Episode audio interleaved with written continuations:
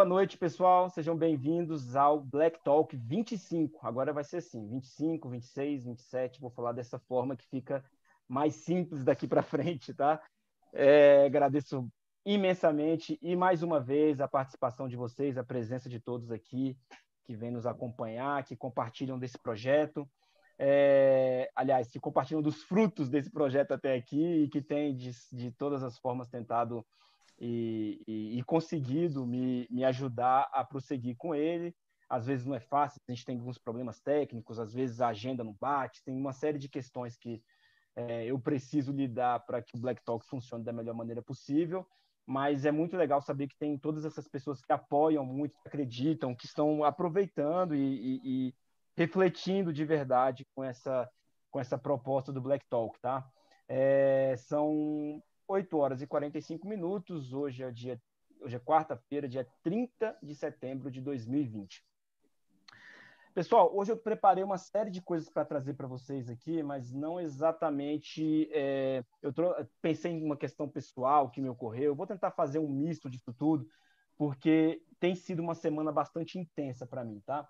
É, eu queria iniciar falando sobre uma notícia que eu vi, que eu li hoje no G1, até há pouco tempo, tá? Notícia das, é, é, na verdade, do início da semana, mas eu li hoje que a proporção de candidatos negros às eleições em 2020 já é a maior, a, já é a, é a maior já registrada é, em todo o histórico de eleições que o, que o, que o Brasil tem, né? Então, em todos os processos eleitorais que nós temos, essa é, pelo menos desde do, da, da nova república ali, né?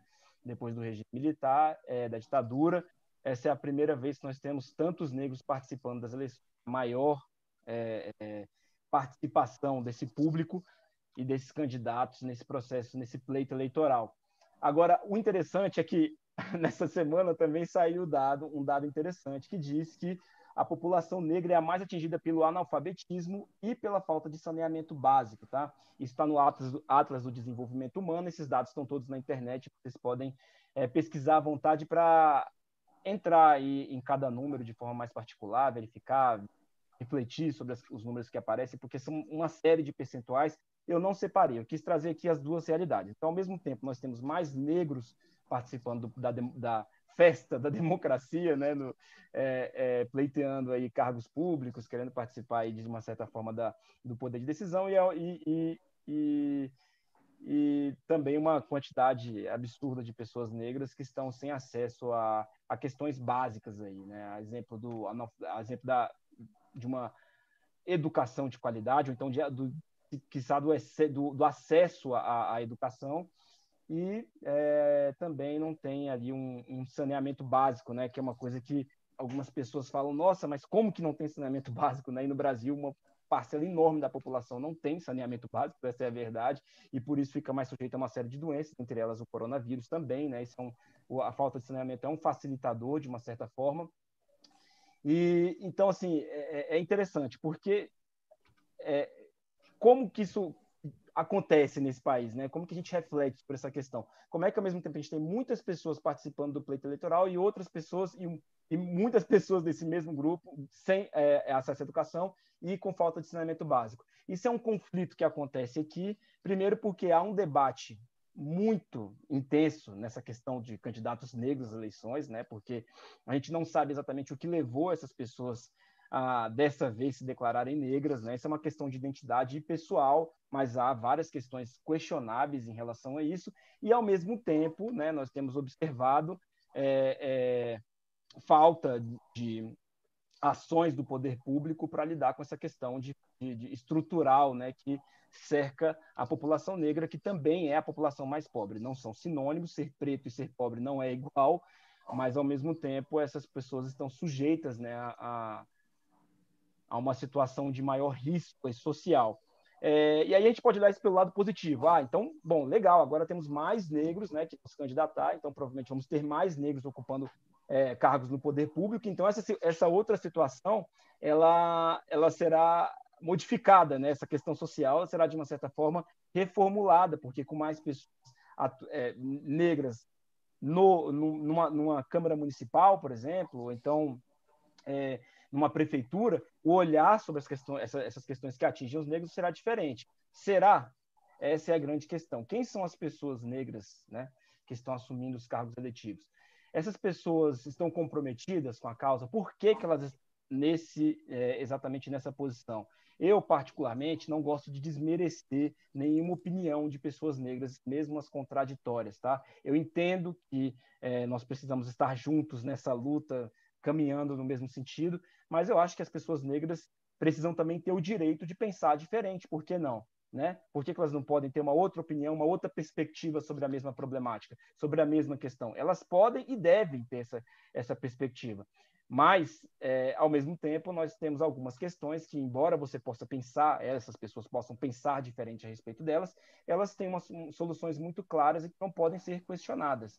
Então, por exemplo, a questão do racismo estrutural, ela é evidente, porque nós temos uma esses, esse, essa informação que eu trouxe, nós temos mais negros é, sem saneamento básico, nós temos mais negros em, é, sendo assassinados, nós temos mais negros sem uma estrutura mínima no país, sem segurança, sem educação, sem saúde, mais analfabetos, e isso tudo devido ao nosso processo histórico de construção da nação, devido a, a, a, aos impactos negativos do, da, do período da escravidão, só há impactos negativos, diga-se de passagem, e também, claro, é, pela forma como o racismo se estruturou no país, né, que a gente vem conversando aqui ao longo de todo esse tempo. Então, essas pessoas negras que estão alcançando o poder, elas podem ter perspectivas diferentes, mas elas não podem ignorar essa realidade, a, a, a eficiência do racismo estrutural. E elas precisam trabalhar com políticas, se é que elas vão realmente alcançar o poder público, com políticas que é, com, com potencial, pelo menos, para discutir, para encontrar uma solução para essas problemáticas a gente precisa esperar. O que nós podemos fazer é cobrar dessas pessoas que se declararam negras um compromisso com essas questões que não, que não são, aí sim, discutíveis. Né? Esses números não, não, não mudam. Essa realidade que a gente vive no Brasil também não é outra, é essa, só tem essa. Você pode observar de uma outra forma, mas a realidade é essa, e ela precisa ser reformada. Tá? Então, a gente precisa ter essa, esse olhar nesse momento, porque muitas vezes é, parece só que a, a a situação toda parece que é uma. É claro que a mídia está avaliando isso de maneira crítica, mas parece que a situação toda é muito benéfica para os negros, mas pode simplesmente não ser, né? E a gente precisa também observar quem são essas pessoas que estão se declarando negras. Como eu disse, eu não gosto de fazer esse julgamento sobre a questão identitária e nem menos ainda de fazer é, julgamentos muito duros a respeito da opinião dos negros. Mas nós precisamos cobrar compromisso com a pauta porque se essa realidade está sendo modificada é, é, é, no âmbito eleitoral, ela precisa também ser modificada no, nessa, nessa, nessa região estrutural, nessa, nessa outra localidade do debate sobre racismo, né, onde a gente está é, discutindo acesso a, a, a questões garantidas na Constituição, que as pessoas negras não têm, e muitas vezes elas não têm, inclusive porque elas nem existem, elas não têm nem documento para provar que existem. Então, essa sensibilidade precisa ter. A gente precisa conectar, então, essas pautas, essas questões, de, de uma forma muito sólida, né, para que a gente encontre aí é, uma forma de desenvolver socialmente esse país com igualdade e justiça. Então, vamos ficar de olho aqui em Brasília, particularmente, a gente não tem. É, a gente não tem muita proximidade com as eleições municipais, mas mesmo assim esse dado a gente precisa é, entender que eles vai se refletir nas eleições de 2022, principalmente com essa com a forma como o jogo será jogado a partir de agora, né, com a participação, com, a, com essa com esse impulso, né, dado pelo TSE aos negros. E essa essa eu, eu poderia até chamar de reparação, né, mas enfim, precisamos discutir isso também em um outro momento. Mas, enfim, esse impulso dado ao TSE aos negros vai mudar também o jogo lá na frente, em 2022, no, no, no momento das eleições presidenciais, governadores, senadores e Câmara. A gente precisa, nós precisamos estar atentos às pautas, porque as pautas é que são importantes, né? As pessoas que vão estar lá, claro, também são, mas nós já sabemos que essa, esse debate sobre a identidade ele não é tão objetivo, ele está no campo da subjetivo e que pode eventualmente é, desmobilizar as pessoas em relação ao que elas realmente precisam estar atentas sobre a vida dos negros neste país. Pessoal, hoje o tema é muito interessante e tão complexo quanto esse assunto que eu trouxe aqui no começo para vocês. É, eu converso hoje com mestre e doutorando em Geografia pela Universidade Estadual do Rio de Janeiro, onde estuda geografia negra, o Edson Felipe Cabral Pacheco. O Edson, eu conheci ele, na verdade, pesquisando pessoas no, nas redes sociais, e aí é, é, fiquei muito assim é, provocado ali pelo trabalho, pelo âmbito da pesquisa dele, pelas, pelas, pela, pelas é, as questões com as quais ele se envolve para fazer a pesquisa, e acabei fazendo o convite, e acho que vai ser uma conversa sensacional, vocês vão gostar muito. O Edson ele investiga a ele investiga a geografia negra, como eu já disse, e pesquisa também a geografia portuária, a geografia do turismo, a geografia do cyberespaço e tem uma pesquisa sobre o cais do Valongo na zona portuária do Rio de Janeiro, discutindo a dimensão racial do território. Ele é integrante do Núcleo de Estudos e Pesquisas em Geografia, Relações Raciais e Movimentos Sociais, o NEGRAN, coordenado pelo professor doutor Emerson Nascimento dos Santos, e, além disso, compõe o Núcleo de Estudos sobre Regionalização e Globalização, NUREG, né, o NUREG, é, com coordenação dos professores doutores Rogério Reisbert e Timo Bartol.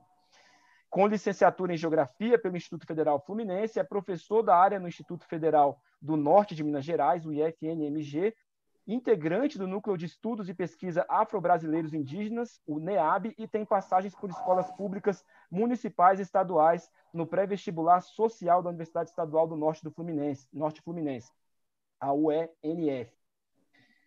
É, e pela, ele tem é, no, no pré-vestibular social da Universidade Estadual do Norte Fluminense e também leciona para cursos superiores de licenciatura em Geografia e bacharelado em Turismo.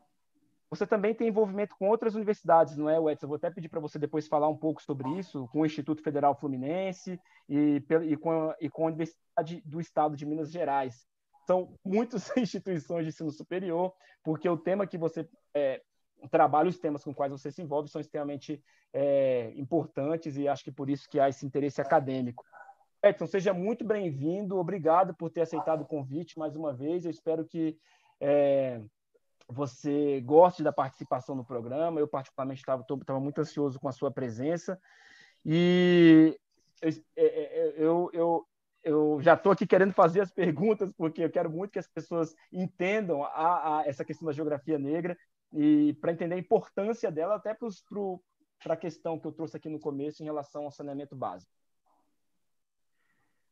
Boa noite a todos, né? Venho agradecer ao Rafael pelo convite. É, é um prazer imenso fazer parte é, e discutir aqui no Black Talk. É, minha história, é, dentro do contexto da geografia, né, começa na cidade de Campos de Goitacazes, né, no Instituto Federal do Norte, Instituto Federal Fluminense, a qual eu fiz minha licenciatura em geografia, né, e eu me encantei, né, logo de início por estar nesse contexto de vivência dessa ciência, mas o meu apaixonar-se pela ciência geográfica veio através de professores incríveis que eu tive a oportunidade de ter, né? E aí eu fui fazendo, fiz minha graduação, especialização, mestrado e agora estou terminando meu doutorado, sendo que quando eu era mestre, aí vai encontro a sua pergunta, eu tive a oportunidade de ser professor da Universidade do Estado de Minas Gerais, a UENG, e aí nesse momento eu fui professor universitário lecionando para os cursos de bacharelado em turismo e licenciatura em geografia. Posteriormente, no ano de 2018, em setembro de 2018, eu me tornei professor efetivo, passando num concurso, e me tornei, assim, professor do Instituto Federal do Norte de Minas Gerais, no campus Arinos, vindo aí um outro contexto de vivências no meu é, ambiente acadêmico. Então, minha história de como professor começa com um educador em um projeto social, que é na, na Universidade do Estado, é, perdão, Universidade Estadual do Norte Fluminense, a UENF, né? E ali começa a minha paixão de desenvolver projetos sociais voltados para aqueles alunos que eram considerados de periferia. E aí são basicamente oito anos que eu leciono é, geografia, sendo 10 anos de experiência é, lecionando como um todo. Eu sou apaixonado pela profissão e se tivesse a oportunidade de fazer outra faculdade, eu fazia geografia de novo. Ah, que legal, que ótimo. Eu, eu particularmente, é, eu gostava muito de geografia na escola, né? E, e, e acho que a, a, o estudo da geografia ele traz é, é, elementos importantíssimos assim. A gente sabe disso né para o desenvolvimento de, de, políticas públicas. Isso é isso é bem divulgado pelos institutos de pesquisa né. É, a base teórica com que eles trabalham ali está muito pautada no campo da geografia da pesquisa geográfica né. E bom mas nós não estamos exatamente no país hoje né pelo menos que prioriza essas questões né. Que aliás as pessoas ignoram muito esses dados aqui. Estamos em tempos difíceis por conta disso é, o Edson, eu queria é, primeiro te parabenizar, porque é muito legal esse olhar também para é, para os jovens né, nas, das regiões periféricas do Brasil, porque é, é bacana é, ver que isso é uma sensibilidade muito da pessoa negra também, né? Entender que você alcança um determinado posicionamento da sua vida, mas você precisa às vezes olhar ali para o outro, porque a gente sabe como é que funcionam as coisas e mesmo que algumas pessoas tenham força de vontade, né, elas vão ficar presas ali nessa estrutura racista. Então é muito bacana é, é, ver, conhecer pessoas, né, como você que é, voltaram para isso, né, que se doaram também a essa questão, né, e isso é uma é um dos, é um dos embates mais importantes assim contra o racismo. Agora eu queria saber de você o seguinte: como você tem essa essa inserção no meio acadêmico, né? Você é, é, é, é, circula bem na, na, na, academia, pelo menos aí na, no sudeste do país, né, especialmente entre Minas e Rio de Janeiro. É, como é que é, como é que funciona a, a, o diálogo é, racial nesses ambientes? Aliás, como é que funciona relação, as relações raciais nesse, nesses ambientes? Como é que é ser um homem negro, um pesquisador negro, tá? Essa é uma pergunta que outro, alguém pode falar, você já perguntou isso para outra pessoa. Mas é, é interessante que a gente perceba isso em outras histórias também, para a gente entender como é que é essa realidade, não parecer simplesmente uma, uma crítica de um, um único ser humano. Como é que é, o Edson, é, ser um, um é, estar estudando para um doutorado, um mestrado, que seja, é, no meio acadêmico, como um homem negro hoje? É, quando eu terminei é, minha faculdade, eu já concluo que, é, minha graduação, já concluo que nós tínhamos na turma aproximadamente três negros, né? Não tive nenhum professor negro na minha graduação. Isso foi se persistindo na especialização, no mestrado e no doutorado, que eu fui encontrar um professor de outro programa e para trabalhar a questão da pesquisa que eu estava estudando. Então, é, são pouquíssimos negros, principalmente na pós-graduação, e isso é presenciado efetivamente no Brasil nos programas de pós-graduação.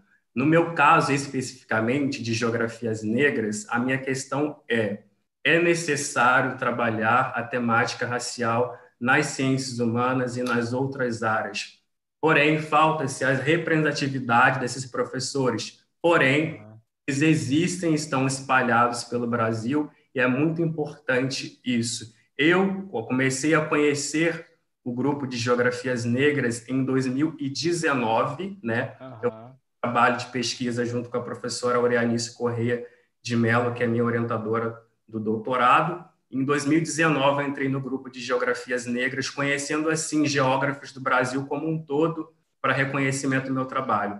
Antes disso, meu trabalho não era voltado na dimensão racial, eu sempre trabalhei geografia do cyberespaço e geografia portuária, é, e já conhecia alguns grandes nomes da geografia brasileira, como Rogério Reisbart né, e outros professores, que são é, essenciais na discussão da geografia brasileira, mas a minha essência dos meus estudos de geografia negra voltada em pesquisa começa em 2019, porém a minha temática é, sobre o Cais do Valongo né, já, tem, já tinha essa questão racial e eu começo a trabalhar isso em 2017. Mas a pesquisa inicialmente com um grupo começa em 2019 e a gente começa a trocar ideias, autores, né, autores negros, para fortificar cada vez mais o, o meu trabalho. Certo. Ô, ô Edson, é, é, é, fugindo aqui um pouco do nosso script aqui, é, eu queria que você falasse, explicasse um pouco o que é. Você já deu umas, algumas pinceladas aí, claro, é, é, muito bem, bem feitas, mas eu queria que você falasse um pouco, explicasse um pouco, um pouco pessoal, o que, que é a geografia negra.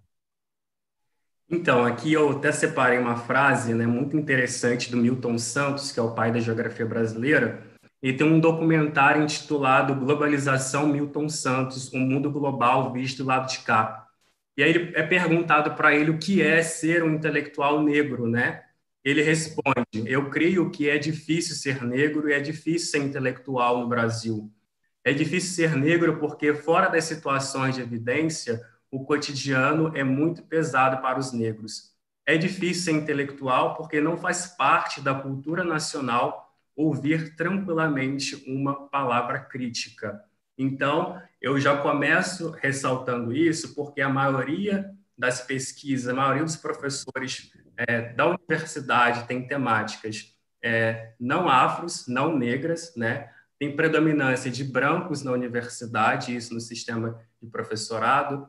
As temáticas feministas são pouquíssimas e esses temas são relevantes no processo para poder estudar a, a, a geografia como um todo no, no, no, seu, no seu processo. A geografia negra, né, ela tem uma base muito importante com grandes nomes como Renato Emerson e Alex Hatz, né, e outros professores que discutem essa questão e está crescendo cada vez mais no Brasil. Ela discute a dimensão racial do espaço, né, é, tanto no passado, presente, questões quilombolas, que precisam cada vez, cada vez mais uma investigação profunda que, de fato, é, não é muito falada no âmbito, principalmente na geografia. Então, muitos de nós geógrafos pegamos essas informações de outros autores que não são geógrafos, sociólogos, antropólogos, mas é necessário consolidar cada vez mais essa dimensão racial é, dentro da, da geografia. Certo.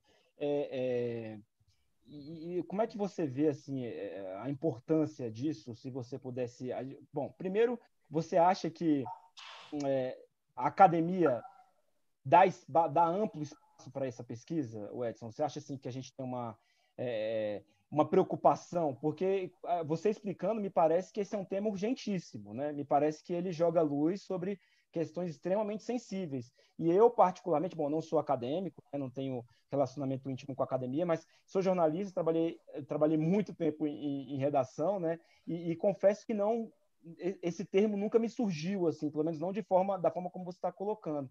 É, eu trabalhei muito com questões sociais, políticas, não lembro de ter é, é, discutido essa questão em, em, nenhum, em nenhum tipo de, de contexto.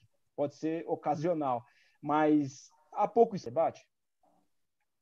Acontece que existe uma visão colonial dentro da academia, né? E aí estão vindo cada vez mais autores decoloniais com esse novo processo para poder discutir a dimensão racial.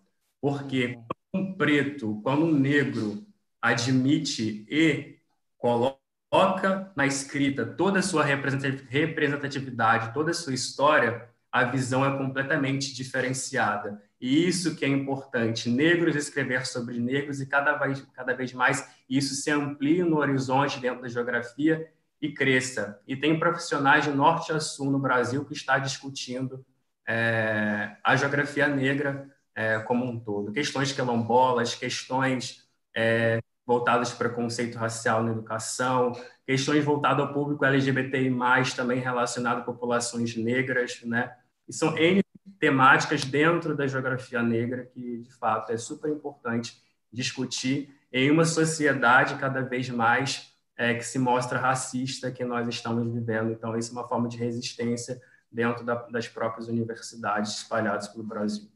Ah, com certeza, eu tenho certeza disso. E, e eu acho assim que é, é, é, legal que você faça esse foco de resistência, né? Eu acho que eu vou sempre citar a Ana aqui, que foi uma, uma profissional da ONU que participou aqui do, do Black Talk, e ela trouxe isso de muito, muito evidente, né? ela, ela, evidenciou isso, não sei se você acompanhou no último programa, eu até fiz esse mesmo comentário que farei agora, mas ela trouxe isso de forma muito clara na insistência dela em trazer, por exemplo, autoras negras né, para dentro do projeto de pesquisa dela e como ela foi contestada sobre isso. Né? E aí eu fico pensando é, quão difícil é o, o, o fronte de resistência dentro da academia, né?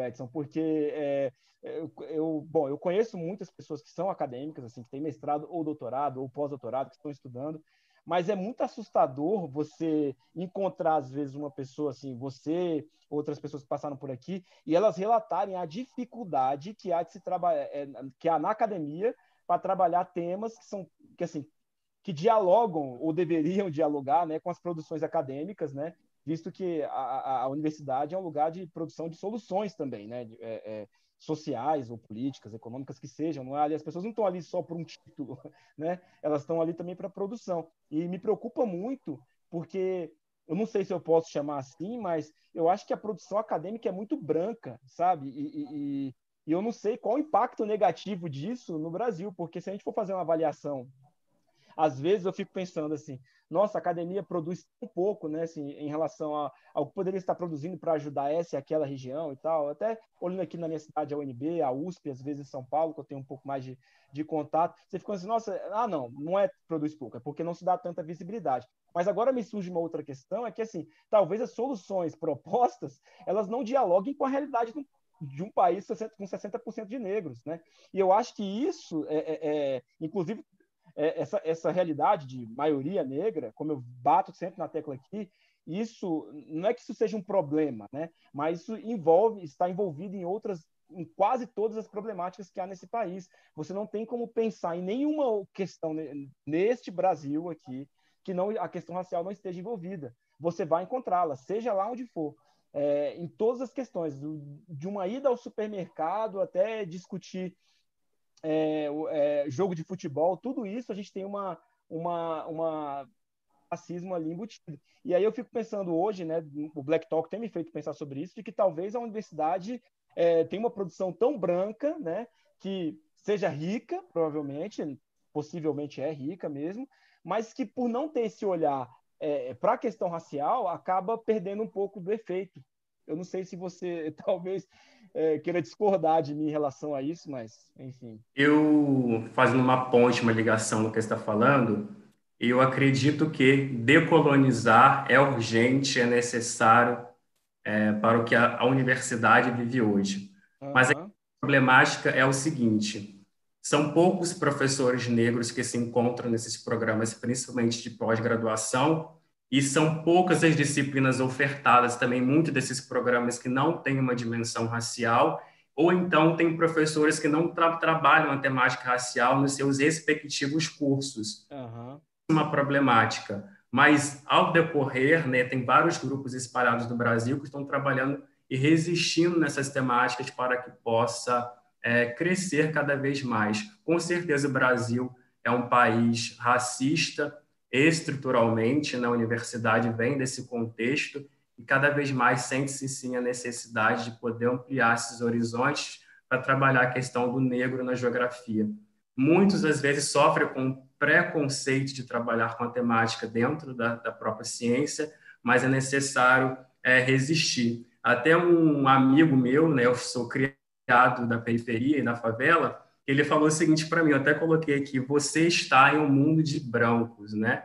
Eu achei isso muito reflexivo para mim, porque de fato, se você for pegar o meu contexto histórico, eu sou o um único aluno negro no meu mestrado, eu sou o único aluno negro no meu doutorado. Então, quando eu olho ao meu redor, não tem uma pessoa que possa dizer assim, nossa, tá junto comigo nessa nessa caminhada. Lógico, meus amigos são maravilhosos, mas não tem um negro do meu lado. Então, quando eu entro na universidade, no meu instituto, para lecionar e vejo outros alunos com a mesma realidade que eu vim da periferia e favela, eu quero também que ele cresça junto comigo, porque senão a minha missão não está concluída ali naquele exato momento. Então, é. seguimos forte, resistindo nesse processo de educação brasileira e cada vez mais negros na universidade, que também a universidade é o lugar de todos. É, é, não, com certeza. Isso e essa questão da, da, tem uma questão aí também da, da solidão, né, que você tocou aí do, do homem negro e da mulher negra também, quando a gente se vê nesses nesses ambientes. Gente, eu estou segurando aqui o microfone, tá? Porque já fui alertado de que minha voz pode baixa. Então, tô, eu estou segurando aqui para aumentar um pouquinho o volume. Essa solução, isso aqui vai ser resolvido em breve, tá, gente? Essa, essa gambiarra que eu estou fazendo aqui vai ser resolvida em breve. Mas continuando, é, a gente a gente tem uma essa questão da solidão é muito é muito curiosa, né? Porque assim, às vezes a gente diz assim, nossa, eu estou me sentindo tão sozinho aqui, né? Assim, e as pessoas acham que a gente está, nós estamos nos referindo a, a ou, aliás, nós estamos sendo rudes, né? Ignorando ali que essa pessoa faz isso né, por mim, ou aquela pessoa está comigo aqui, ou aquela pessoa gosta muito de mim.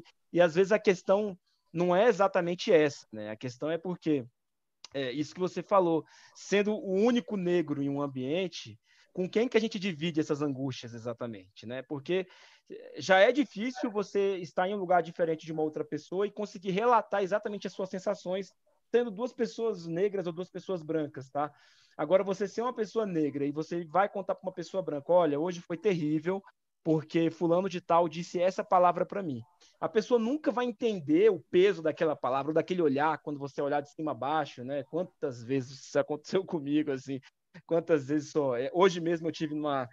Eu é, tive que ir a uma, a uma agência bancária para resolver um problema urgente, assim, e é inacreditável, é inacreditável, sabe? O tempo passa, mas as pessoas continuam até elas te darem a credibilidade, ah, é um cliente, até entenderem que você está ali, né, para o atendimento, elas demoram para ligar essa chave. E é uma coisa, estou dando um exemplo, assim, não querendo comparar com a realidade no seu doutorado, por exemplo, mas que ela se repete de forma muito cruel em outros ambientes, como esse, por exemplo. Então, como é que eu chego e falo com uma pessoa branca e falo assim, nossa, hoje eu fui numa agência e o cara me olhou assim e falou assim, a pessoa vai achar que eu estou criando uma, né, devido à forma como o racismo está estruturado na cabeça dela ainda, é, ela, ela vai achar que eu estou criando uma, uma história assim que não foi nada grave, entendeu? Que foi tudo tranquilo, mas é, poucas pessoas sabem quanto isso atinge nossa autoestima, né? Como a gente tem que respirar para sair desse ambiente e falar, ufa, tá tudo bem, eu estou legal, tô 100%, não foi nada, sabe? E não preciso mais voltar nesse lugar também, que foi o que eu fiz hoje.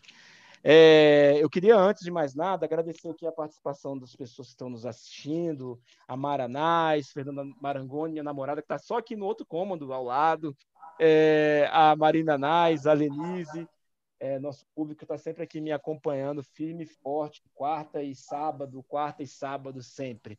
É, ô Edson, eu queria que você aproveitasse para falar um pouco, por favor, sobre os seus outros sobre os seus outros projetos aí, tá? Você tem pesquisas muito legais aí, é, é, principalmente essa do cyberespaço, que eu estou curiosíssimo para ouvir a respeito.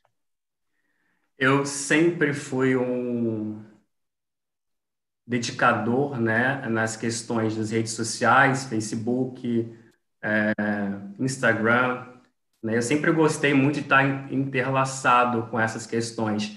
E a temática da minha monografia foi a geografia do cyberespaço, né, que envolvia a juventude da sociedade da informação, em que estava no período de migração das pessoas do Orkut para o Facebook.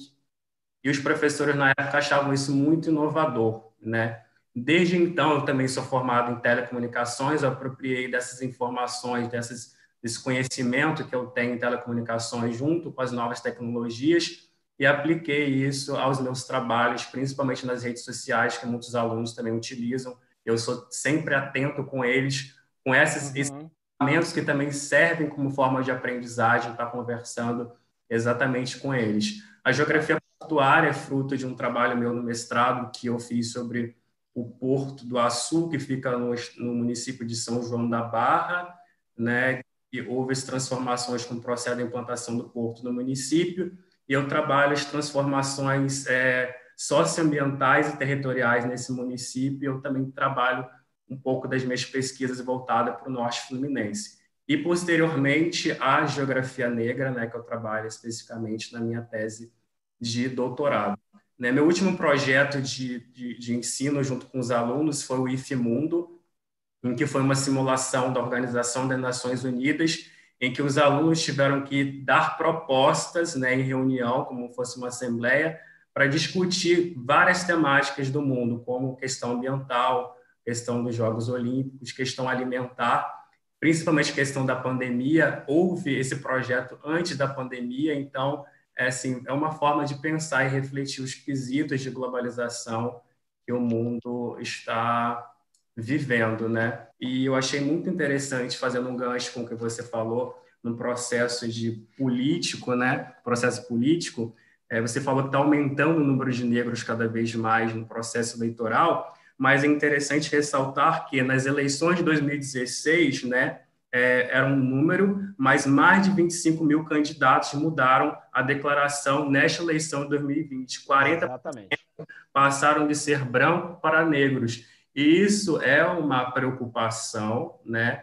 É, de como a pessoa se identifica, ou então pode ser um processo também de fraude relacionada à sua questão racial. Então, o meu papel também como professor é que o aluno se sente se sinta representado, mas que ele saiba discutir de uma forma crítica, assim como Milton Santos também ah. Com certeza.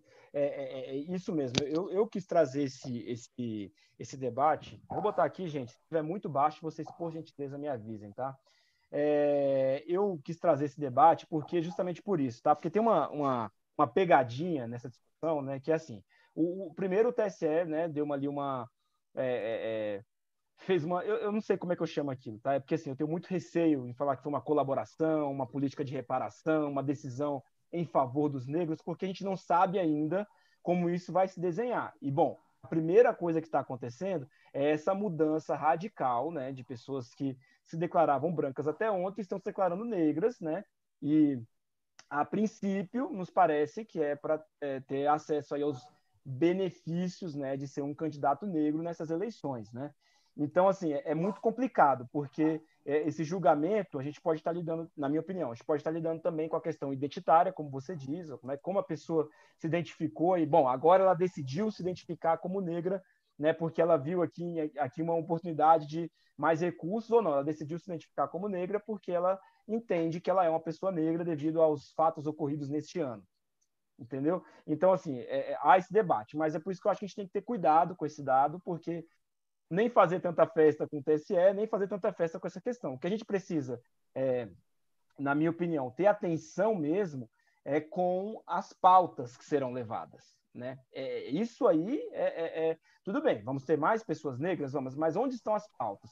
Porque também não vai adiantar muito se nós tivermos uma maioria negra no Congresso, ok, aumenta a representatividade, mas as pautas que forem colocadas elas não dialogarem com a necessidade, né, pra, não, não dialogarem com, com as, as problemáticas, né, com a, a, solução das problemáticas que nós precisamos, é, é, que nós temos aqui apresentadas. Então, acho que a gente tem que avaliar tudo isso com muito cuidado, né? É, e as pessoas precisam cobrar, na verdade, a agenda, né? Cadê a agenda? Qual vai ser a sua agenda? Você é negro, mas cadê a sua agenda? Você tem uma agenda? Não que a pessoa tenha uma obrigação com isso, mas né, entende-se que desde o início a proposta é de que aumente a representatividade para que nós possamos, né, ao longo dos tempos, começar a finalmente é, alterar esse cenário de desigualdade racial. Então, é, você tem toda a razão e, e eu estou fazendo esse alerta para que as pessoas. Eu tenho, assim, já fui muito confrontado. Ah, o que, que você acha do Fernando Holliday? Ah, o que, que você acha de, de, de pessoas que pensam eu, assim, estou é, contra. A opinião deles não é a minha. Isso é muito claro, muito bem posto. Mas eu também tenho muito cuidado em fazer a crítica contrária, porque me parece, às vezes, que algumas pessoas querem simplesmente é, usam essa oportunidade, né, essa ocasião, para colocar para fora um sentimento racista. Entendeu? Ali é uma oportunidade. Já que aquele cara está falando uma coisa que eu não concordo e que o Rafael não concorda, então eu posso falar qualquer coisa contra ele entendeu? Eu posso chamar ele de qualquer coisa. E não é assim. A crítica quando vem do povo negro é uma coisa, a crítica quando vem do povo branco é outra. Tem, a gente tem um, um, fator histórico que nos divide. Chamar o Fernando Holliday de capitãozinho do mato, não é, na minha opinião, de onde veio essa crítica não foi correto. Na minha opinião, mesmo com tudo que ele tenha dito, porque me parece que há uma ocasião para que essas críticas é, sejam colocadas. Agora, é, é, nós fazemos esse confronto, né, fazendo esse debate aqui entre o povo negro, isso é outra história, isso é, isso é um, outro, um outro cenário que se apresenta. Então vamos atentar às agendas, porque, a exemplo do Fernando Holliday, Holliday, ele está lá, e a agenda dele, na minha opinião, não é a agenda da, da população negra no Brasil. Não dialoga com os números, não tem nada a ver com a realidade, é uma outra agenda. Direito dele. Mas então, beleza, o Fernando Holliday não representa a agenda antirracista. É assim que eu penso, tá? Com licença, com, com, a, com a licença aqui que eu quero de, de colocar minha opinião. É, e se você quiser complementar também, Edson, fica à vontade, tá?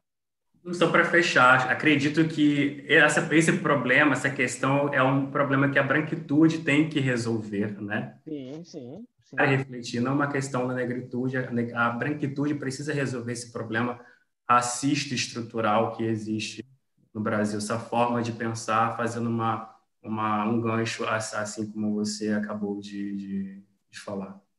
É, e, assim, é, é, um problema deles, tá? E quando eu falo deles aqui, eu não estou colocando em, em, oposição, assim, antagonizando tudo, não, tá? Eu estou falando assim, isso é porque me parece que às vezes a questão do... A, a, a, é, até vi um comentário outro dia, não sei quem foi que fez, não sei se foi o MC, não sei quem foi que falou assim, ah, às vezes a pessoa vem me perguntar assim, ah, e o que, que você acha do, do que disse o presidente da Fundação Palmares? Cara, né? É, é, é, isso, aquilo ali que ele disse afeta todos nós, amigo entendeu? Aquilo, a posição dele nos afeta a todos nós. É porque você está vendo aquilo como uma, uma, uma, ofensa, mas você não está entendendo a força que aquilo tem é, é, como prejuízo na estrutura da sociedade. O quanto aquilo atrasa o desenvolvimento, o quanto você está perdendo com isso, sabe? E, e, quando eu digo perdendo, é em todas as questões, inclusive dinheiro, tá? Se, fosse, se a, a pessoa preferir pensar assim, racismo atrasa o país, então essa é uma questão também dos brancos, e principalmente né, que eles precisam solucionar né? Porque nós estamos nessa luta há muito tempo. Os números estão nessa. A gente já tem muitos números, tem muitas pessoas. Milton Santos, a contribuição que ele deu é inaceitável uma pessoa como Milton Santos ter passado pelo Brasil. E, e, e assim, e, embora ele seja um marco, né? E para todas as questões, e as pessoas ignorem essa as reflexões que ele trouxe, sabe? Assim, como se, ah, não, nem sei quem é, não sei o que disse. Então, é, é, é uma questão, você tem razão, que eles precisam solucionar o quanto antes. E falando nisso, é, o Edson, é, sobre essa estrutura racista sobre a qual o país está, está construído, é, como é que as relações raciais no Brasil, a gente já falou muito isso aqui de, de, de forma indireta, mas como é que essas relações raciais trabalham é, no, no, vamos botar na sociedade, no poder público, é, ali no, na iniciativa privada, é, para que a gente tenha as classificações sociais, tá? E tanto do ponto de vista socioeconômico, né, tanto da, da questão de, é, de cor, é, e construções de políticas identitárias dos, dos, indivíduos negros. Como é que essas relações raciais nesses três ambientes funcionam para que a sociedade, o poder público, a iniciativa privada diga como o negro deve ser enxergado, identificado na sociedade? Atualmente, esses três poderes vêm caminhando lentamente para uma questão de discussão racial, né? E, e, aí eu venho embasado no Instituto Brasileiro de Geografia e Estatística, é o IBGE, que faz essa primeira é, divisão, né? Faz essa divisão no Brasil, a, a, a divisão racial dividindo o Brasil, né, classificando o Brasil entre brancos, pretos, pardos, indígenas e amarelos, né? E dentro desse contexto, observa-se que é, tanto os pardos, pretos e indígenas são os que mais sofrem processos de desigualdade no território brasileiro, né? E aí, dentro dessa questão, esses três poderes, a, a, a intenção é de trabalhar com políticas públicas para resolver esses problemas, né? E aí o Kabengele Munanga, que é um grande intelectual da questão racial, que trabalha com o mito da democracia racial existente no Brasil, ele trabalha principalmente com questões de indicadores sociais e a tentativa de melhorias. Então, é trabalhado seguintes indicadores para se pensar essa questão de melhorias. Primeiro, o mercado de trabalho, como está a inserção dessa população dentro do mercado de trabalho. Outra, distribuição de rendimento né, dentro do território brasileiro e as condições de moradia e educação dessa população no território nacional. E tudo vai se resolver com políticas públicas aplicadas. E uma dessas políticas públicas que ainda sofre um processo de críticas, principalmente na universidade, são a questão das cotas para o acesso cada vez maior do negro nesses determinados espaços. Então, discutir essa dimensão é muito importante. Então, o IBGE ele disponibiliza um, uma cartilha chamada Características Ético-Raciais da População, é, que o, o, os integrantes ou, ou pesquisadores podem é, é, utilizar né, desses, de, dessas informações, os prefeitos, né, governadores, e aplicar isso no contexto é, territorial de cada, de cada município, de cada estado. É, vivemos num momento de dificuldade primordial né, a nível é, isso do Rio de Janeiro estadual, alguns municípios a nível de federal, mas é necessário, sim, com essas políticas públicas, altere essa forma de pensar no Brasil, que carrega isso há anos, né? Essa questão racial, ela vem sendo discutida há muito tempo e engatinhando, mas é necessário que tenha lideranças importantes para poder discutir isso no, no nosso território. Então, por isso também a importância do voto e cada vez mais a importância desses negros representativos para mudar essa questão de dificuldade no Brasil, né, que é, predominantemente agora de, de negros, principalmente nas universidades, que foi declarado agora no ano de 2019, que também são fruto dessas políticas públicas que estão se renovando cada vez mais. Está aí a justificativa é, de por que é importante essas políticas públicas, né, as políticas afirmativas, de reparação também, é, a necessidade delas. Né? A gente precisa é, tem uma expressão que as pessoas dizem, a gente precisa colorir as universidades, eu nem gosto muito dessas expressões, mas a gente precisa aumentar a representatividade dos negros nas universidades, no poder público, mas é isso, né? Com, com, com as bandeiras, né? Com as bandeiras agregadas. Né? Precisa olhar é, é, para as pessoas numa condição de vida horrível, horrível, a palavra é essa, né? Por conta da cor da, devido à, à cor da pele, tá? E isso ocorre, né? As pessoas são meio que destinadas a isso nesse país. Nasceu preto, você já vai nascer com uma série de problemas aí para lidar ao longo da sua vida e a gente nem sabe se você vai conseguir passar exatamente dos 20 e poucos anos, né? É e essas instituições, né, ela tem um racismo estrutural impregnado nelas que precisam sofrer esses processos de alteração, né? E isso a sociedade também é aplicado na sociedade, nas pessoas, que às vezes pessoas têm uma fala racista e ela também não percebe. Isso vai na conjuntura geral. Esse processo de julgamento, de reflexão, também deve ser pensado a nível a nível nacional. Né? Então, o racismo estrutural, né, que está sendo muito falado atualmente, é importante é, poder é, discutir e ampliar esses horizontes para poder é, pensar em políticas públicas, né? só funciona essa reparação histórica através de políticas públicas. Não tem outra forma. Kabengele Munanga fala isso. As políticas públicas são necessárias e importantes para a modificação e pensar um novo território brasileiro. Com certeza. É, é, isso. Eu não vou nem acrescentar nada, já vou até passar para a próxima pergunta, porque essa é a ideia. É, ainda falando sobre essa questão da, da, do racismo estrutural, é, como é que a história do país ela desenhou, tá? A gente pega essa história de conflito racial mesmo, tá? A gente fazendo esse recorte, né, do conflito racial ao longo da, da história do Brasil desde 1500. Como é que ela orientou a distribuição dos espaços entre brancos e negros no Brasil, espaços de ocupação, né? Primeiro, essa miscigenação do Brasil existente foi fruto é, de estrupos indígenas, estrupos indígenas, né, do, do europeu nas negras e nas indígenas sofreu esse processo de mistura, de miscigenação no Brasil. Mas, é, fazendo uma, uma, um paralelo né, com a minha pesquisa, eu estudo o caso do Valongo, né, que é pouco é, falado, discutido, tanto no Rio de Janeiro, que se localiza a nível nacional, que é a maior entrada de escravizados do Brasil, da América, da América e do mundo, em que chegaram negros aqui no Rio de Janeiro e se espalharam pelo nosso próprio território, né?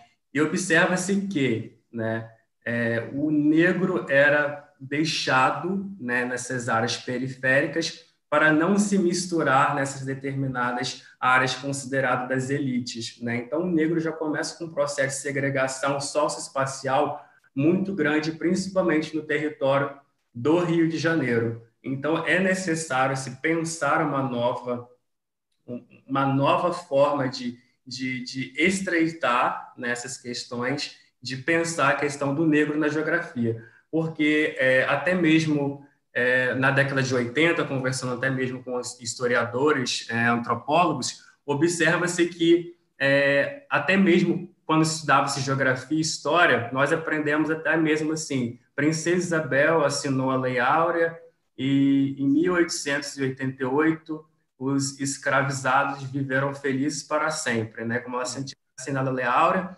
e fosse mil maravilhas isso. Todos nós aprendemos isso. Como o Pedro Alves Cabral descobriu o Brasil e aqui já existia índios. Então, primeiramente, é preciso fazer uma reestruturação histórica de pensar, modo de pensar o Brasil, né?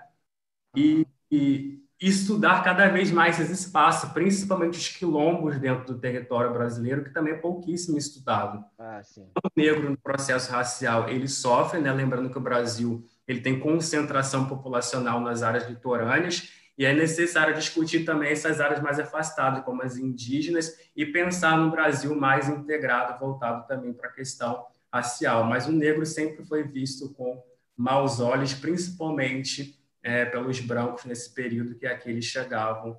Né? E quando chegou a 1888, com a, com a abolição da escravatura, né, onde colocar esses negros? Então, eles sofreram, né, batalharam muito, e isso, essa questão histórica se, per, persiste até hoje, que, que o negro é, sofre, está nas periferias, é sempre que sofre com a questão do mercado de trabalho, educação, e às vezes muitas pessoas têm dificuldade de se pensar né, como esse negro pode ter é, é, é essa ascensão no processo é, territorial. É, e aí tem uma coisa que eu gosto de falar sempre nas minhas, nas minhas discussões sobre racismo, é, que a partir daí você logo vê que assim você praticamente configurou né, o destino de algumas pessoas lá naquela época, lá em 1800. Bom, antes disso, né, quando foram trazidas para cá, né, daqui, neste formato, né, escravas, mas depois, quando você faz abolição, não oferece nenhuma política pública, você não faz nenhum tipo de reparação, você é, coloca essas pessoas presas né, em, em regiões. Aliás, você primeiro você criminaliza essas pessoas, os costumes delas, né? depois você as aprisiona a regiões mais afastadas, você deixa de oferecer qualquer tipo de subsídio para a vida humana nesses locais, né? E isso, gente, foi no 1888, tá? É óbvio que isso teve reflexos, né, diretos, tem reflexos diretos até hoje. Por isso que é tão difícil, tão difícil, tão é, precisamos é, é olhar com muito cuidado quando a gente faz condenações as pessoas, principalmente as pessoas que sofreram objet sofrem, né, e sofreram objetivamente com essa orientação, como eu usei a palavra aqui, dada, né, pelo poder público naquele naquele momento, tá? As pessoas que primeiro a gente, né, toda a reflexão que nós precisamos falar fazer sobre os negros, enfim, nós fazemos aqui constantemente, mas pessoas que são colocadas nessa situação de falta de saneamento básico, como eu disse, falta de segurança, falta de saúde, falta de educação, sem futuro, sem oportunidade, né? com muita violência de todos os lados, dominadas pela violência.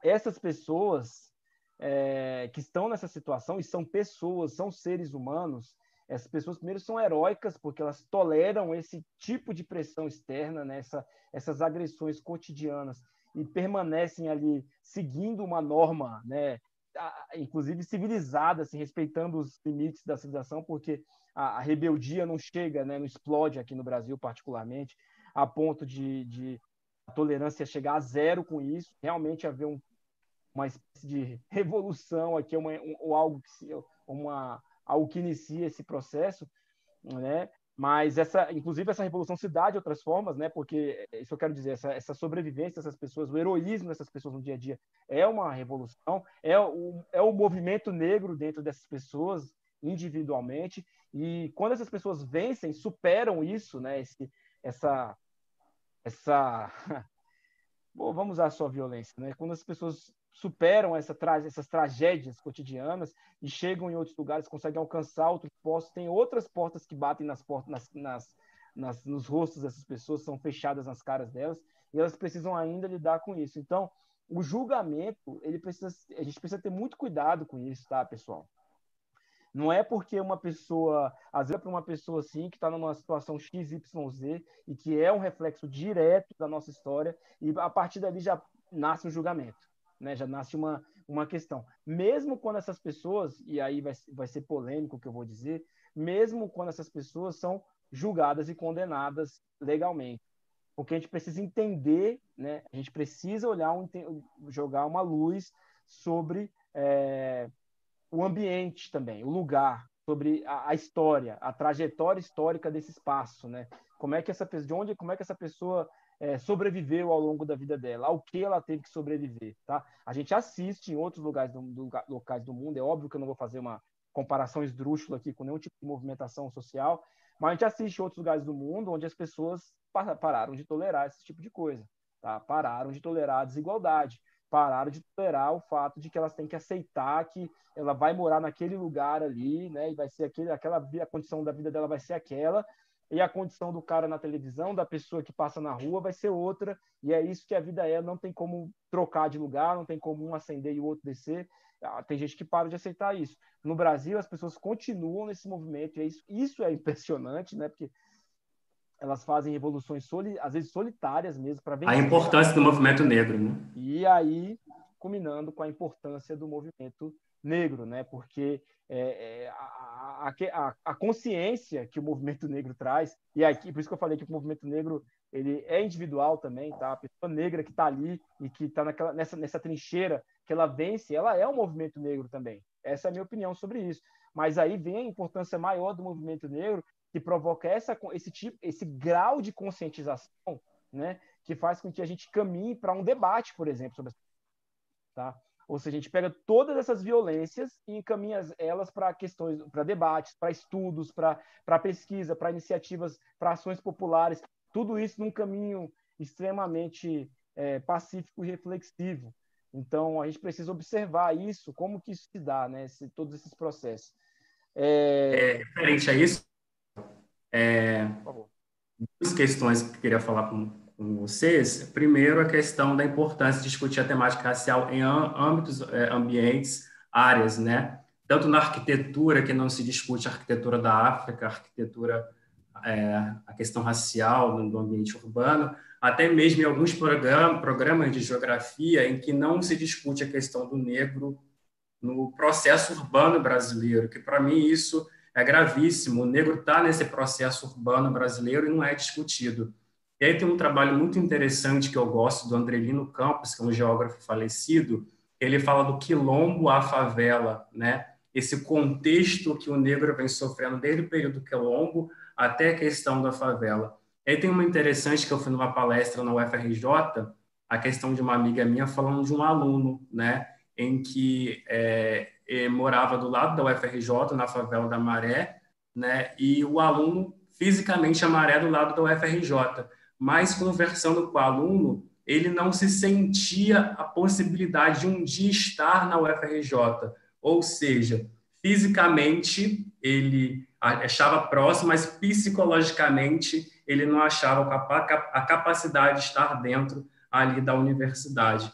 Então, esse processo de educação, né, é importante ressaltar essas questões e discutir um novo ambiente também escolar, né, e também tem a importância da Lei 10.639 de discutir a questão das políticas relacionadas à, à, à cultura da história africana dentro desse contexto, principalmente escolar, para também é, vier, chegar novos frutos para aprender. Porque, de fato, eu, como professor, no processo meu de formação, você pegava a questão racial, a questão de África, eram 5 a 10 páginas, enquanto o livro também tinha uma outra dimensão e não era quase estudado. Ou os professores deixavam para depois para poder estudar essa temática, porque não tinha o domínio para poder discutir é, essa questão. Então, é necessário também um preparo de profissionais e professores para também discutir essa questão racial, porque nós temos, de costume, uma visão colonial então, por isso que lá no início eu falei da, da questão da,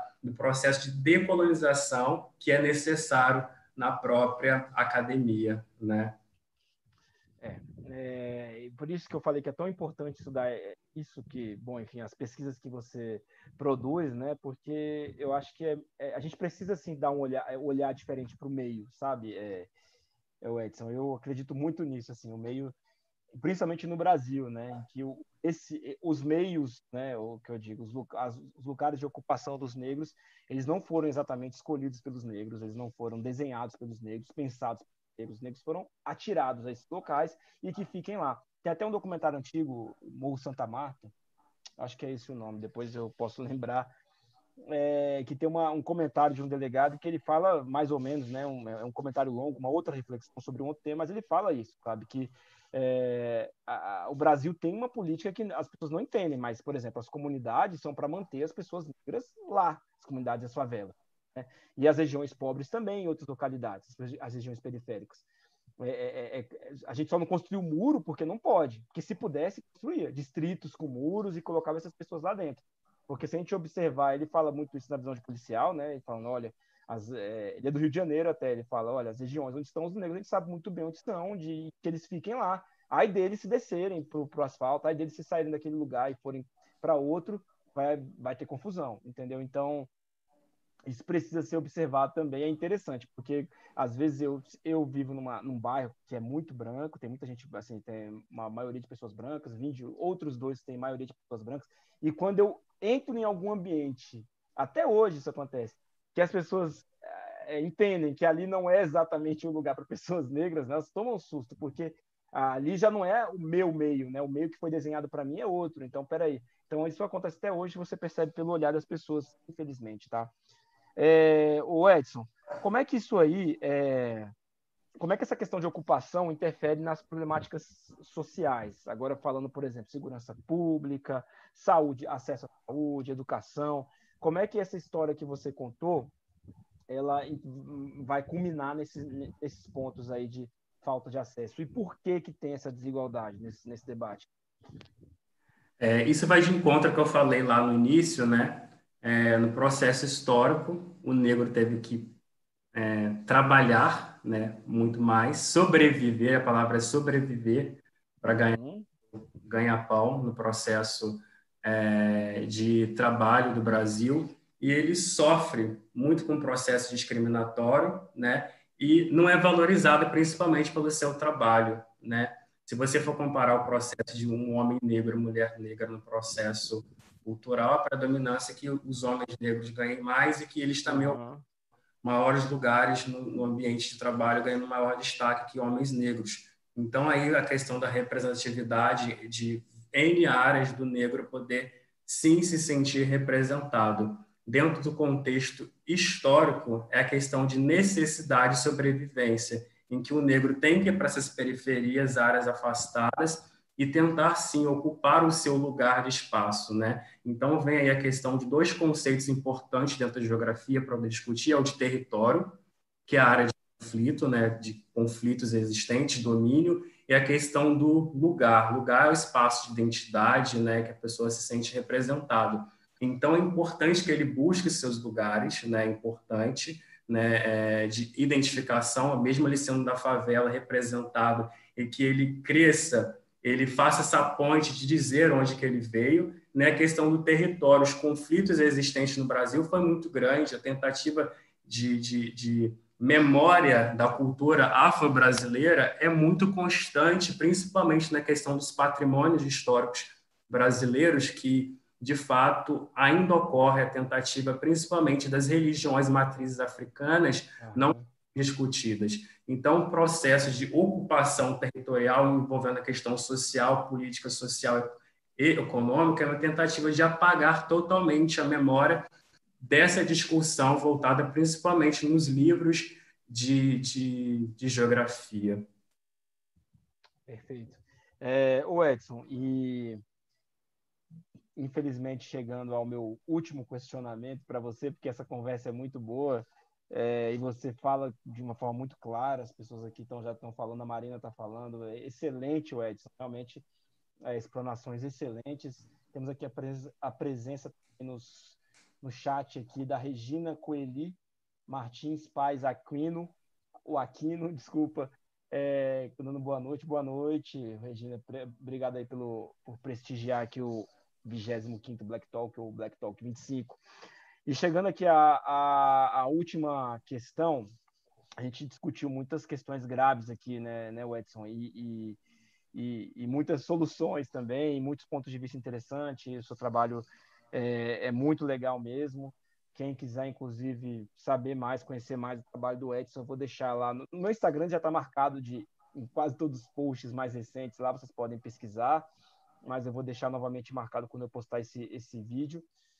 E ah, Camila Cavalari, muito interessante sua pesquisa, Edson. Obrigada por compartilhar.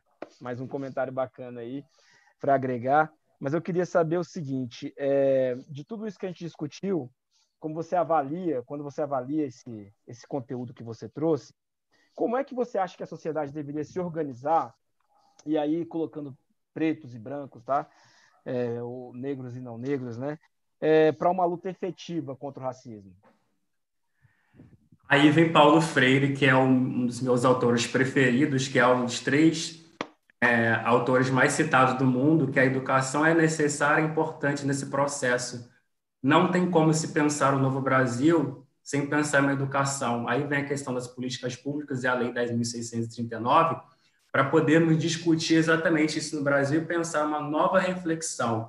Porque a reflexão de um brasileiro sobre uma questão racial é diferente de uma questão de reflexão racial um americano. Os contextos históricos são completamente diferentes e esse racismo estrutural está impregnado. Então, é através da educação, preparação de profissionais, principalmente de professores, que possamos assim conseguir auxiliar um Brasil assim mais justo e mais igualitário nas, tentativas de, de, melhorias, principalmente no, no, no, ingresso desses negros em vários ambientes, sendo mercado de trabalho, educacional e evolução assim de uma reflexão. E sobre a Regina Coelho, foi através dela que o meu grupo de pesquisa que eu participei, é, ela é doutora, né, professora doutora, arquiteta, que eu trabalhei com políticas habitacionais e foi com ela que eu comecei a pensar uma reflexão, né, teórica, principalmente metodológica, de pensar é, no negro na questão urbana, né, porque vivenciar, né, uma é, uma questão é, espacial e vivenciar é algo completamente de você teorizar e escrever. Então, estar nesse projeto dela e vivenciar e também ir na comunidade, você percebe o quanto a necessidade é importante discutir essas políticas públicas e assim evoluir para um, para um lugar melhor. Perfeito, obrigado, Regina. Ela está aqui comentando, muito bom. Pesquisa e experiência profissional que precisa ser compartilhada, com certeza. Uhum. Novamente, eu deixo aqui, eu vou, vou deixar o, o, o, contato do Edson, conheçam o trabalho dele.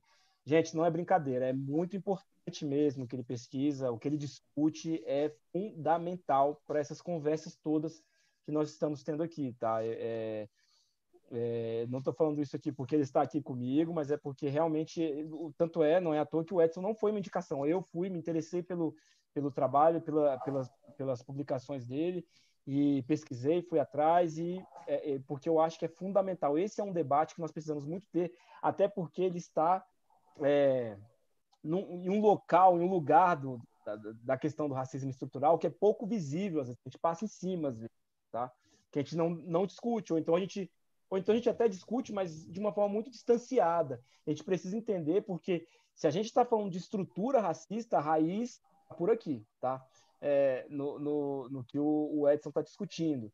E depois a gente vai debater outras coisas, mas com certeza absoluta a raiz está por aqui. E ele falou sobre educação, eu queria mais uma vez, com certeza, tem pessoas aqui é, da academia que vão assistir, que estão assistindo no presente ou no futuro, seja pelo podcast, pelo, pelo canal mesmo, ou no Instagram, no Facebook, onde quer que essas pessoas estejam. Pessoal, vamos observar essa questão racial nas universidades, viu, nas pesquisas. Vocês que estão aí levantando bandeiras sociais, né, porque estão na academia, se indignando contra o governo, né, que é até uma coisa orgânica nos dias de hoje, é, prestem atenção nisso, porque é, a, a, a, gente precisa ter uma, uma, uma visão diferente, mais crítica sobre a, a pouca presença de negros na, na, pesquisa, na pesquisa, nas pesquisas das universidades, né? nos trabalhos acadêmicos. Porque, muito provavelmente, a, a, o, o que os negros têm para agregar ao trabalho, o que os negros têm para fazer em relação à pesquisa, serão soluções extremamente mais, mais interessantes, pelo menos do meu ponto de vista, sem querer desmerecer o trabalho de ninguém, para um Brasil com os números, a, a, realidade racial que nós temos hoje, aliás, a, realidade social que nós temos hoje, tá? É, com certeza vai ser mais efetivo. Os, a, os negros são os mais afetados em quase ou em todas as problemáticas que nós temos nesse país. Então, quaisquer soluções que estejam sendo é, discutidas nas universidades, se não levarem em consideração o negro, ou então se não tiverem o olhar, a sensibilidade, a pessoa negra envolvida no trabalho, eu acho que é muito difícil que ela seja é, extremamente 100%, né? Acho que impossível ser 100% efetiva, mas muito efetiva neste país aqui, tá? Porque não dá para ignorar a pessoa do negro. E é, eu fico muito triste porque eu tinha uma outra percepção, é, inclusive da academia, eu fico muito é, é, impressionado, assim, triste também de saber que, de ouvir das pessoas que estão vindo aqui, o, a dificuldade que é ser um acadêmico negro, sabe? É, é, enfim, isso não, tem, não, faz nem sentido. É muito grande, é muito é. grande, o desafio é muito grande. E para você dizer, para falar para vocês, o meu reconhecimento e meu louvor assim veio em 2019, quando eu tive a oportunidade de estar com várias pessoas que trabalham com geografias negras. Eu falo, eu estou entre os meus. Hoje eu faço uma tese de doutorado dialogando apenas com autores negros. Todos os autores do meu trabalho são autores negros, mas é preciso que esses autores negros também, dentro da academia, sejam vistos, sejam citados. É muito importante, eles não estão sendo citados. Não adianta dizer que é antirracista no processo de discussão e, não cita também um autor negro. Esses autores negros também precisam ser citados dentro do, do, do ambiente é. E eu fico muito feliz também quando esse processo meu de lutas até chegar à, à conclusão que já estou quase terminando meu doutorado, em que posso também mostrar para outros jovens também que é possível chegar assim como eu cheguei, se tornar um professor da rede federal e terminar um doutorado, porque a luta é grande, mas não podemos desistir nessa, nessa caminhada. Resistência e a continuação que é necessário e importante cada vez jovens negros discutam a temática racial, porque está precisando cada vez mais. Porque autores negros nós temos, vários autores nós temos, é só fortalecer e crescer essa rede. Em 2021, terminando a minha tese, né, em 2020 para 2021, eu vou lançar o livro voltado para minha tese poder discutir, mostrar um pouco, né, o que eu aprendi nesse processo, que aí eu chamo de escrevivências, que é uma citação de Conceição Evaristo, porque eu sofri muito com a questão por ser preto na universidade, você não sabe o quanto eu sofri, né? Então, eu tenho essas minhas escrevivências no processo de escrita para é, mostrar um pouco mais do caso Valongo, ali toda a questão da ancestralidade que ali está presente é, na cidade aqui do Rio de Janeiro. Perfeito, e volta aqui para depois falar sobre isso também, quando você estiver nessa nesse de conclusão. Que bom, que é, olha, muito feliz que você venceu isso, viu, Edson? Parabéns, assim, é, não é fácil não, tá? Não é eu tenho certeza que não é simples. Parabéns pela pelas vitórias que você alcançou, pela pessoa que você se tornou e, e, e pelo que você está agregando nesse debate, tá? A gente precisa muito disso mesmo, tá? Dessa, desses focos de resistência. E que eu fico muito feliz porque as pessoas, as, as outras 24 pessoas que eu trouxe aqui também é, se apresentam como esse foco de resistência, né? Interessante como são pessoas que se movimentam, todas elas trazem um pouco disso, né? Que se movimentam solitárias, né? Em ambientes às vezes com as suas bandeiras, na maioria absoluta, abs, quase todas as pessoas que passaram por aqui é, estão é, é levantam as bandeiras num, em um ambiente solitário. E quando elas encontram, né, esse outros negros para dividir isso, a, a, sensação que elas têm é a mesma que você relatou aqui, essa essa possibilidade de poder dividir, de poder ouvir outras pessoas negras, agregando ali ao seu trabalho, as, ao seu ponto de vista e compartilhando as dificuldades e, e, e as soluções também. Enfim, a gente precisa dar mais atenção para essas pessoas, dar mais ouvidos.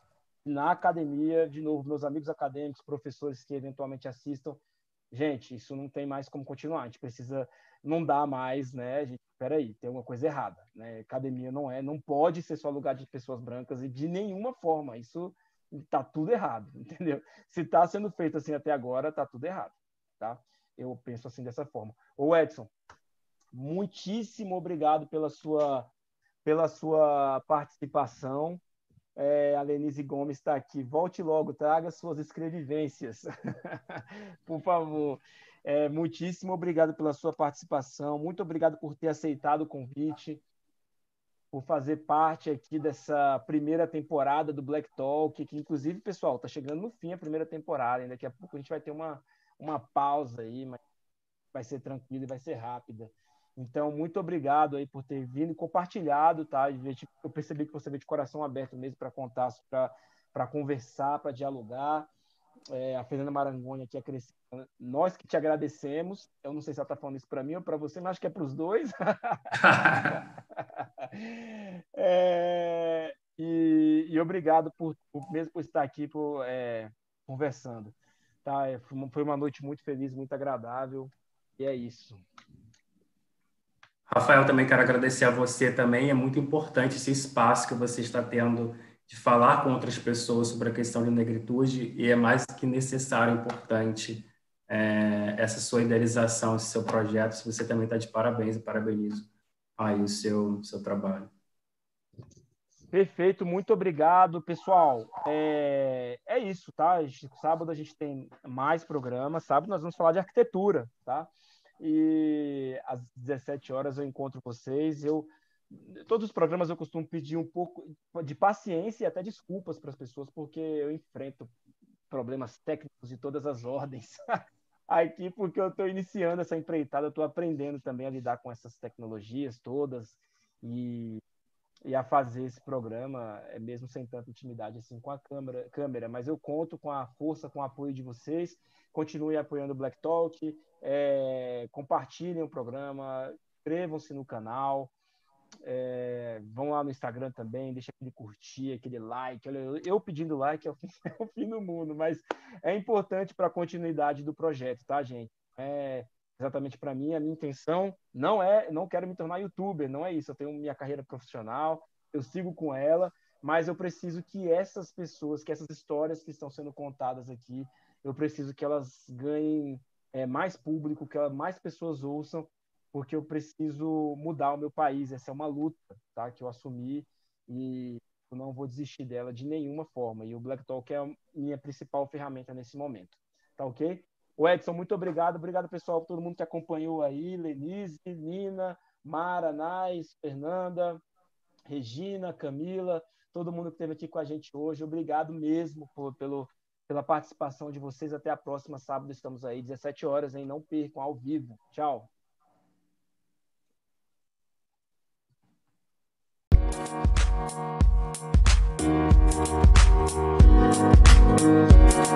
Thank you. you